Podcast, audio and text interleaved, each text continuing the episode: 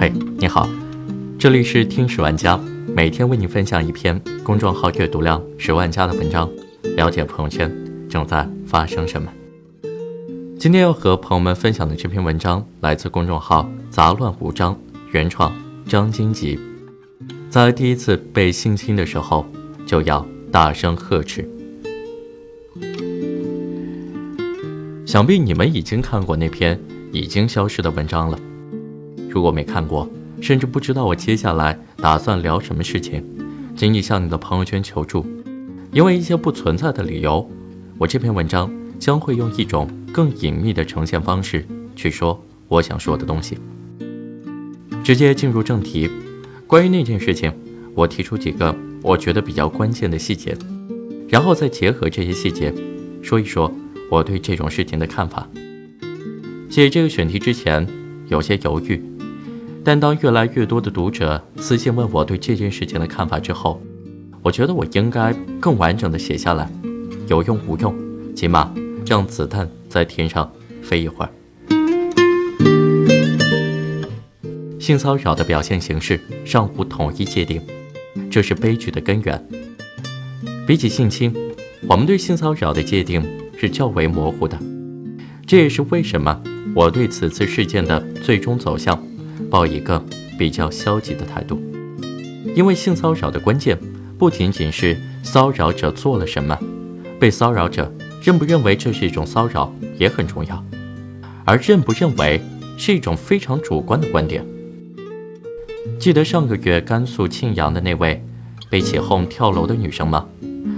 性侵他的老师之所以能逍遥法外，就是因为他在法庭上辩护称，自己用嘴巴接触女生额头是为了进行体温测试。虽然法庭觉得这个行为不符合常理，但由于女生无法提供更多的证据证明老师曾经亲吻她的嘴部和脸部，所以无法将事件定性为性侵。回到这次的事件中。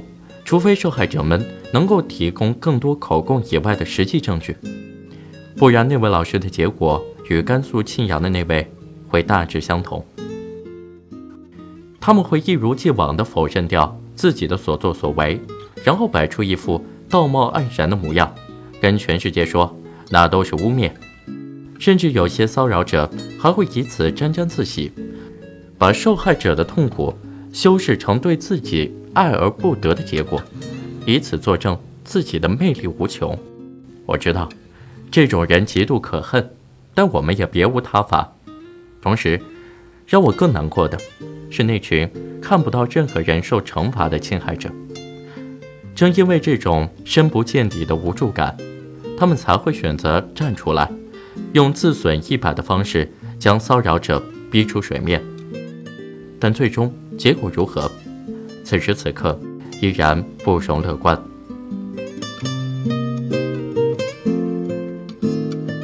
明朝那些事儿里面有一句话：“能改的叫做缺点，不能改的叫做弱点。”文章里写道：“当那些受到性骚扰的女生聚集在一起时，他们才发现，他挑选的对象大多数是性格温和、家庭背景普通的女生。性格温和。”家庭普通，这两件事本身连缺点都算不上，但加在一起却被那个骚扰者当作致命的弱点。语文书教我们有教无类，意思是在教育面前，所有人都是平等的。但那位骚扰者却坚定地站在了有教无类的对立面。他用自己的所作所为告诉全世界，在他的眼里，有一种人更容易受欺负。同时更容易在坏人面前选择忍气吞声。这套逻辑在他看来是对的，所以他才会在几年时间里不断对多位师生进行性骚扰。这是一件很可怕的事情，因为这套逻辑会诱使被骚扰者向自己发问：我性格温和，家庭普通，我错了吗？无论得出来的答案是什么，终究是在一点一点。蚕食自己的世界观，所以性骚扰根本不是某些人想象的，不过是被摸了一下、亲了一下那样简单。在那些猥琐的动作背后，骚扰者正通过性骚扰这种行为，逼迫被骚扰者进行自我销毁。被骚扰的那一刻，所感受到的耳鸣、反胃，甚至是背上冒出的冷汗，也许都会被时间抹去存在。但因为被摸而对这个世界产生的怀疑，也许会影响当事人一辈子。被性骚扰，在大多数人眼里，仍然是一件不敢大声说出来的事情。在文章里，所有的被骚扰者在被性骚扰后，他们的第一反应不是举报，不是反抗，而是躲避。在早上的校巴上，骚扰者在明知车上有其他老师和同学的情况下，仍然去摸被骚扰者的大腿及大腿内侧。被骚扰者想逃，却只能一路躲避。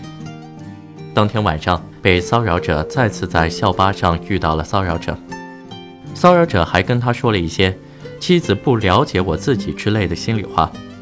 在这里，我要提醒所有在看这篇文章的读者：当一个已婚人士向你说“另一半不了解我”之类的话时，别傻乎乎地认为对方信任你，这是一种暗示。因为另一半不了解我，有两个意思：一是。你比另一半更了解我，所以我想跟你有进一步的发展。二是，我根本就不喜欢我的另一半，所以我想跟你有进一步的发展。所以，无论是他想表达的哪个意思，你都不要正面回应。你要做的就是明确拒绝对方，不然对方会以为你听懂了他的话，进而让自己的行动升级。所以在校车事件后。骚扰者对被骚扰者的行为变得更过分，从碰触大腿内侧到胸部，甚至在言语上要求发生关系。所以，当我们遭遇到类似事情的时候，一定要当场向其他人求救，或者大声呵斥对方，这才是最有效的、最直接的制止方式。我知道，其实大家选择逃避的根本原因不是性格温和。更不是家庭普通，而是应了那句老话，都不想把事情闹大。在校巴上跟一个德高望重的人去争论，很容易会把自己置于污蔑他人的境地之上，而且你有可能会给对方一个公开处罚你的把柄。这种事情虽然鲜见于新闻里，但成了大家都默认的事实。所以在被骚扰的那一刻里，任何人都会陷入一个。极度两难，当众呵斥，结果可能是震慑，也有可能被反咬一口；逃避退让，结果可能是自认倒霉；忍受这一次，也有可能是被对方得寸进尺。如果让我纯理性的去做这个选择题的话，我肯定也会跟那些女生一样，选择风险更小，同时损失可能更小的方式去做自己的回应。也就是逃避忍让。想解开这种困境，其实很简单，就是所有人都要站在被骚扰者的一方，不要抱着别把事情闹大的灭火者心态去消除舆论，这会让所有人往坏的一面去想。学校应该尽自己的所有努力去调查，然后把真相还原给大众，告诉大家，没有人会包庇侵害者。因为只有当没有人会包庇侵害者成为了共识，那些被侵害的人才敢站出来大声呵斥。只不过在现在看来，那些人采取的好像仍然是灭火者的做法，这很可恶，也很可惜，因为他将所有难以填平的伤口，所有没有被纠正的错误，就那样生硬的在水泥地上站着，但所有人都被要求当做没看见。这是性骚扰之后的又一种悲哀。